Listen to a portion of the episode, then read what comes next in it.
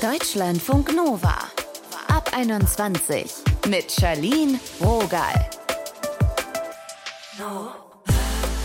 Na wunderbar, schön, dass ihr wieder da seid.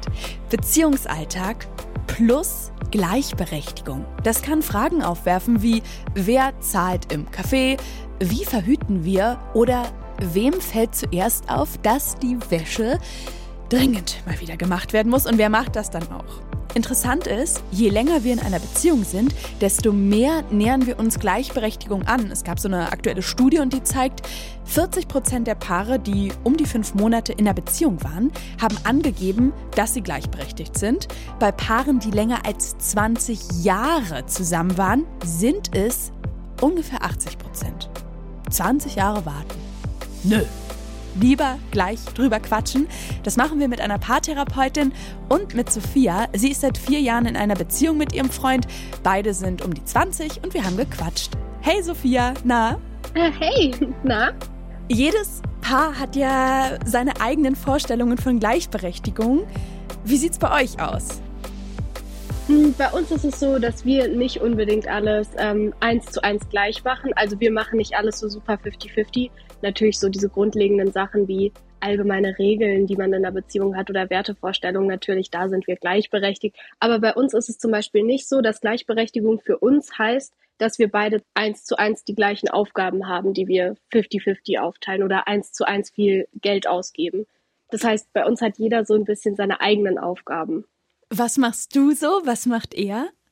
Ähm, es ist eher so, weil er eben mehr arbeitet als ich, dass natürlich so ein bisschen der Haushalt schon an mir hängen bleibt, einfach weil ich so ein bisschen mehr zu Hause bin und weil ich weiß nicht, ich das eben so ein bisschen, bisschen mehr drin habe. Das war am Anfang ein bisschen eine schwierigere Situation mit dem Haushalt, weil ich halt eben so sofort das Bewusstsein dafür hatte und er halt noch nicht so. Wir sind jetzt frisch zusammengezogen und mm. am Anfang gab es da so ein mm. bisschen gab es da so ein bisschen äh, Kommunikationsarbeit. Und wie habt ihr das gelöst? Also ich finde, ne, dieses große Thema Gleichberechtigung, das ist ja auch ein krasser Pfosten so. Wie habt ihr darüber gequatscht? Also, ich weiß jetzt gar nicht, wie ich das sagen soll. Wir haben uns da jetzt nicht eines Tages an den Tisch gesetzt und haben so wirklich das ausdiskutiert, sondern es ist halt am Anfang so ein bisschen aufgefallen, dass ich mich dann halt direkt, als wir zusammengezogen sind, so gefühlt habe, als würde ich natürlich erstmal mehr im Haushalt machen als mhm. er einfach, ich habe das Bewusstsein, ich, ich sehe, irgendwas muss gemacht werden und dann habe ich es halt einfach direkt gemacht, wenn ich Zeit hatte. Und bei ihm war es halt irgendwie erstmal nicht so. Wenn er von der Arbeit nach Hause gekommen ist, dann hat er nicht sofort sich hingestellt und hat zum Beispiel die Teller abgespült. Und keine Ahnung, ich habe halt gesehen, wenn zum Beispiel Zahnpastaflecken auf dem Badezimmerwaschbecken sind, dann stelle ich mich halt hin und dann wische ich das halt direkt weg. Und dann habe ich halt eines Tages mal so das Gespräch gesucht und habe gesagt, hey, wenn du siehst, dass was gemacht werden muss, und du hast doch Zeit, das zu machen. Wieso machst du es dann nicht einfach? Und dann ging das halt so ein bisschen hin und her. Und dann haben wir halt so eine Art Kompromiss getroffen, sage mhm. ich mal.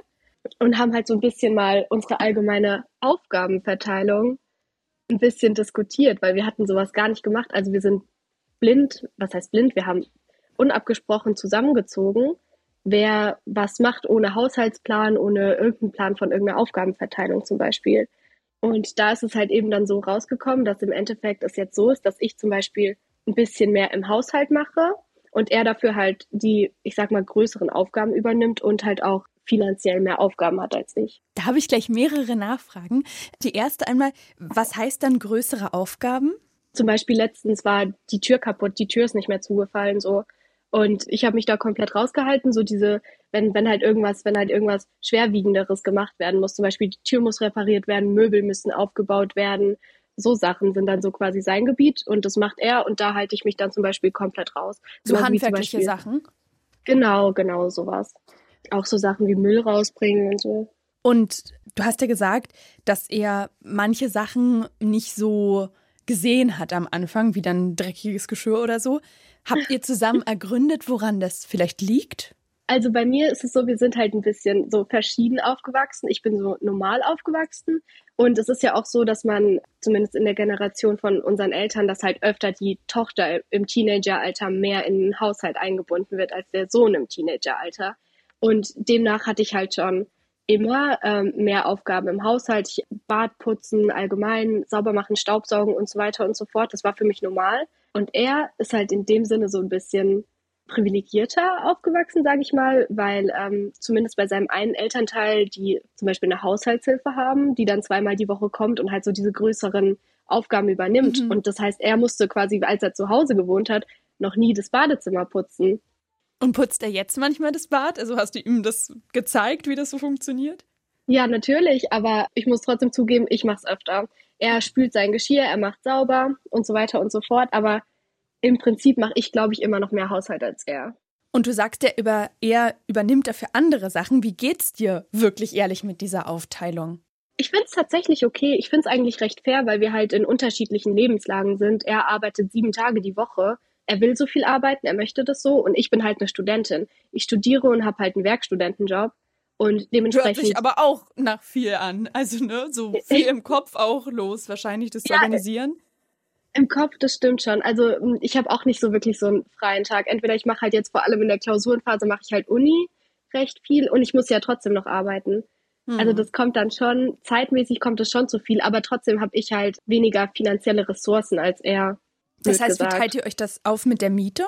Die Miete bezahlen wir ähm, Hälfte, Hälfte noch momentan. Wir, wir leben noch in einer ganz kleinen Wohnung, aber er macht halt die Sachen, die außenrum halt so anfallen, wie zum Beispiel die Kaution, er bezahlt äh, Möbel, er fängt bald an, unsere Einkäufe zu bezahlen, wenn wir in die größere Wohnung ziehen, weil da die Miete dann auch wieder ein bisschen steigt. Wie glaubst du, wird das, wenn du mal einen Job hast und da Vollzeit eingebunden bist? Dann ist es natürlich schwierig. Ich finde also, wenn beide Vollzeit arbeiten, dann sollten auch beide sich gleichermaßen im Haushalt unterstützen. Also diese verschiedenen Konzepte, die sich halt gegenseitig ergänzen, sind, glaube ich, günstiger, wenn man in verschiedenen Lebenslagen ist. Aber wenn man in den gleichen Lebenslagen ist und beide gleich viel Geld haben, gleich viel quasi finanzieren, dann sollten auch beide gleich viel im Haushalt machen. Ansonsten, ich kenne es auch von der Generation meiner Eltern, dass da die Frauen irgendwie genauso Vollzeit arbeiten wie die Männer und trotzdem bleibt der ganze Haushalt an denen kleben. Das mhm. geht ja auch natürlich auf gar keinen Fall. Und am besten sollen sie sich dann auch noch um die Kinder kümmern und alles machen, was noch so, was ja, noch ja, so die, rum, rumfliegt oder rumkleckert.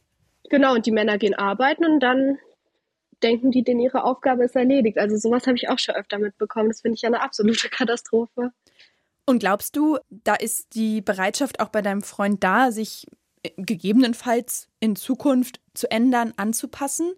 Weil gerade lebt ja schon so ein bisschen auch dieses Modell, ne? Du machst eher den Haushalt, er ist mehr mit seiner Karriere, sag ich mal, beschäftigt? Ja, er macht den Rest drumherum. Ja, ich denke schon. Also meinem Freund ist ja auch wichtig, dass er mich unterstützt im Leben und mir mein Leben quasi erleichtern möchte. Und ich denke, oder also ich gehe mal fest davon aus, dass wenn es halt bei mir auch stressig wird, dass ich zum Beispiel jetzt auch ausgebrannt bin von der Klausurenphase mhm. beispielsweise oder weiß ich nicht, irgendwann auch Vollzeit arbeiten werde, dass der natürlich trotzdem versucht, mir halt die Lasten von den Schultern zu nehmen, die er halt mir nehmen kann und dann nicht alles ähm, quasi auf mich abschiebt, was anfällt. Hast du noch einen Tipp für andere Paare, wie sie am besten Gleichberechtigung aushandeln? Was sind da gute Wege, um ein Gespräch zu führen oder auf Dinge aufmerksam zu machen? Natürlich muss man sich, ich sag mal, bedürfnisorientiert hinsetzen und miteinander sprechen.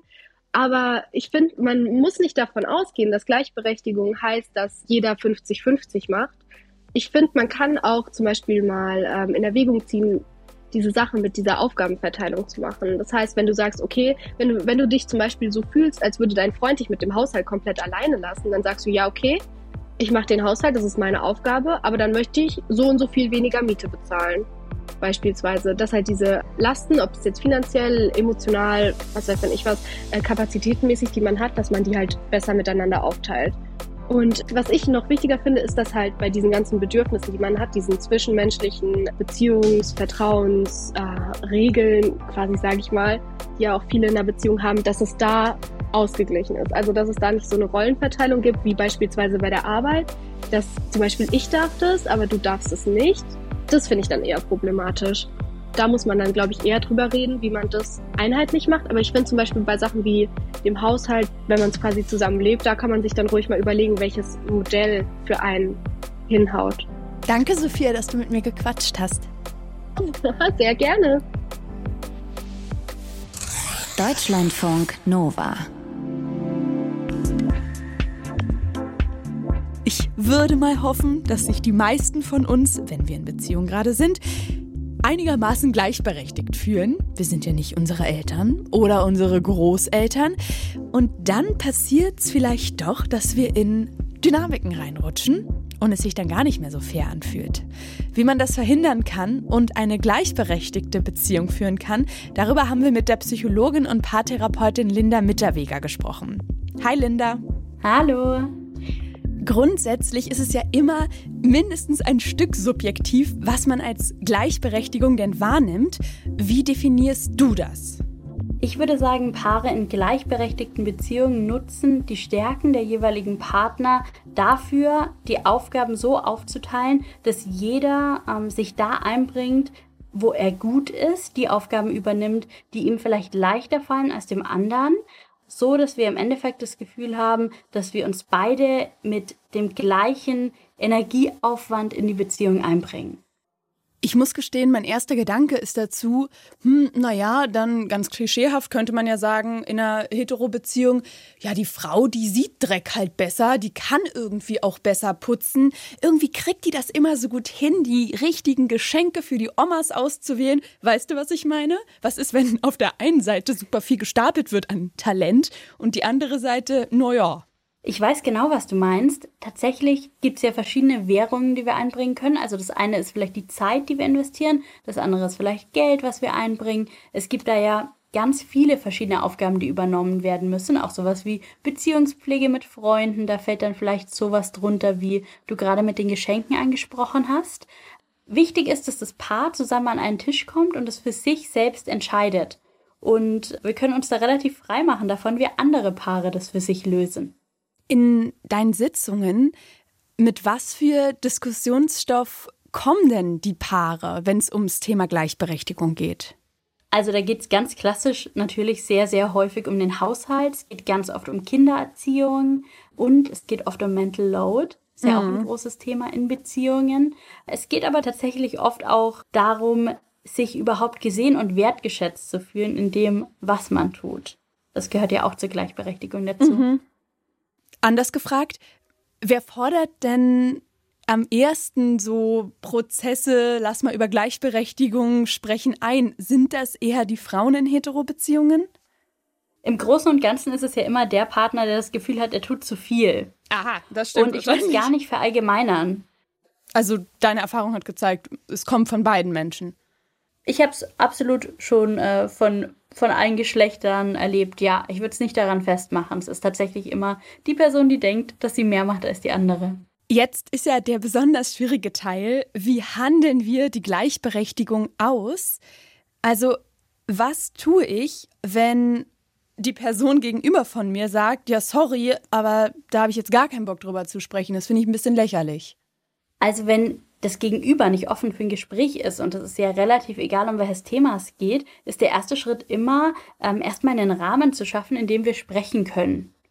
Denn wir müssen kein Gespräch führen und uns daran aufarbeiten und ganz viel Energie investieren, wenn die andere Person uns nicht zuhört, vielleicht gar nicht kompromissbereit ist und gar nicht auf uns eingeht. Das heißt, der erste Schritt wäre, das mal zu akzeptieren und dann weiter nachzufragen, okay, ich, ich respektiere und ich akzeptiere, dass du gerade darüber nicht sprechen möchtest. In welchem Rahmen kannst du dir denn vorstellen, dass wir dieses Thema mal besprechen, weil für mich ist es wirklich wichtig. Und den Ball praktisch zurückspielen, sodass die andere Person einen Rahmen festlegen kann, aber das Gespräch selbst, das ist keine Option, das ist Pflicht. Nächster Schritt also, die Person hat gesagt, gut, dann lass nach dem Urlaub drüber quatschen. Es steht also dieser Termin dann öffnen wir uns. Ich habe den Eindruck, dass ich mehr mache, zum Beispiel im Haushalt. Ich wünsche mir mehr Unterstützung. Was, wenn das Gegenüber eine ganz andere Wahrnehmung davon hat? Es ist erstmal ganz normal, dass wir unterschiedliche Wahrnehmungen haben. Und es geht auch nicht darum, die Wahrnehmung abzugleichen, oder auf einen gemeinsamen Nenner zu kommen. Es geht vielmehr darum, einander zuzuhören und zu akzeptieren, was die andere Person wahrnimmt. Denn das ist immer subjektiv, es gibt kein richtig und kein falsch. Wir müssten da jetzt wirklich Buch führen, das bringt aber auch nicht weiter, sondern es geht viel eher darum, zuzuhören und dem anderen einfach zu glauben, wie er es wahrnimmt. Denn von dem Standpunkt aus müssen wir die Verhandlungen anfangen. Ganz pragmatisch ergibt es dann Sinn, so Aufgaben aufzuteilen, eine Liste zu machen, so hey, pass mal auf, das, das und das? Grundsätzlich finde ich es keine schlechte Idee, eine Liste zu machen und mal alles aufzulisten, ja, was so getan werden muss im gemeinsamen Leben. Und dann würde ich es vielleicht so aufteilen, dass wir erstmal gucken, wer bietet sich denn für welche Aufgabe an. Es ist viel leichter, wenn wir in der Beziehung die Möglichkeit haben, Angebote aneinander zu machen, als wenn wir Erwartungen aneinander stellen. Es ist, wir fühlen uns sicherer darin, selbst von uns aus was anzubieten und haben dann vielleicht auch eine höhere Verantwortung, größeres Verantwortungsgefühl für unser Angebot, als wenn wir vom anderen vielleicht in eine Rolle gedrängt werden. Mhm. Und nachdem wir unsere Angebote besprochen haben und geguckt haben, ja, wer kann denn von sich aus was auf der Liste übernehmen, dann geht es eben um die Verhandlung der Dinge, die übrig bleibt, die vielleicht keiner so richtig gern machen möchte. Wie sieht's denn eigentlich aus mit Geld und Gleichberechtigung? Bist du der Meinung, dass man sich zum Beispiel Miete immer 50-50 aufteilen sollte oder kannst du dir da auch andere Modelle vorstellen, die trotzdem noch was mit Gleichberechtigung zu tun haben? Ich glaube, es gibt überhaupt keine Situation, in der wir Dinge immer so und so machen können. Es ist ganz wichtig, dass jedes Paar eine Lösung findet, die sich für dieses Paar fair anfühlt. Das kann sein, wir rechnen prozentual aus, wer bringt wie viel Einkommen in die Beziehung ein und wir teilen alle Kosten prozentual danach auf. Das ist zum Beispiel eine Option. Mhm. Natürlich können wir auch einfach sagen, wir zahlen alles 50-50. Es gibt noch viele weitere Möglichkeiten. Da kann das Paar auch kreativ werden. Wichtig ist, dass wir am Ende an den Punkt kommen, an dem beide Partner sagen, das fühlt sich für mich fair an, damit kann ich gut leben, weil sonst haben wir das Thema ganz schnell wieder auf dem Tisch. Mhm. Diese Themen sind ja auch echt emotional herausfordernd. Mitunter kann es sehr viel Kraft ziehen. Was können Menschen machen, die vielleicht generell Angst haben, die Harmonie in ihrer Beziehung zu gefährden, wenn sie so ein kompliziertes Thema wie Gleichberechtigung und wie wir das im Alltag aushandeln ansprechen? Grundsätzlich gibt es immer die Möglichkeit, sich unterstützen zu lassen. Wir müssen das nicht zu zweit machen, wenn wir davor Angst haben. Es kann helfen, sich da vielleicht einen Coach an die Seite zu holen, einen Berater an die Seite zu holen, mal eine Stunde Paartherapie zu buchen. Wir müssen da auch nicht immer einen großen Prozess machen. Wir können da auch einzelne Stunden buchen, um nur mal ein so ein Thema anzuschauen. Und dann haben wir einen Moderator an der Seite, der uns dabei unterstützt. Wenn das nicht in Frage kommt, dann wäre es vielleicht sinnvoll, als Paar sich einen sicheren Rahmen für so ein Gespräch zu schaffen und es vielleicht auch wirklich zu besprechen, dass wir jetzt in dem Rahmen vielleicht auch unangenehme Themen ansprechen können, dass es aber nichts an der Liebe zueinander ändert oder nichts daran ändert, dass wir die Beziehung wollen und vielleicht auch dieses Gespräch mit einem schönen Ritual abschließen. Das kann beispielsweise eine längere Umarmung sein oder dass wir uns einfach sagen, dass wir jetzt wieder gut miteinander sind. Das kann so ein bisschen die Harmonie erhalten und vielleicht die Angst nehmen. Das sagt die Psychologin und Paartherapeutin Linda Mitterweger. Danke, Linda, für deine Zeit. Sehr gerne. Ihr habt's richtig erkannt. Das ist das Ende dieser Folge Beziehungsalltag, wie wir Gleichberechtigung aushandeln. Falls euch das Thema interessiert, hört doch mal in eine andere Folge von uns rein. Da geht's um Mental Load, heißt Beziehung, wie gleichberechtigt wir wirklich sind, falls ihr das suchen wollt. Da dröseln wir nochmal andere Dynamiken auf und sprechen mit einer Wissenschaftlerin, die einen Mental Load Test für Paare entwickelt hat. Sehr interessant, nur zu empfehlen. Mein Name ist Charlene Rogal. Ciao. Deutschlandfunk Nova ab 21. Immer Montag bis Freitag auf deutschlandfunknova.de und überall, wo es Podcasts gibt. Deutschlandfunk Nova ab 21.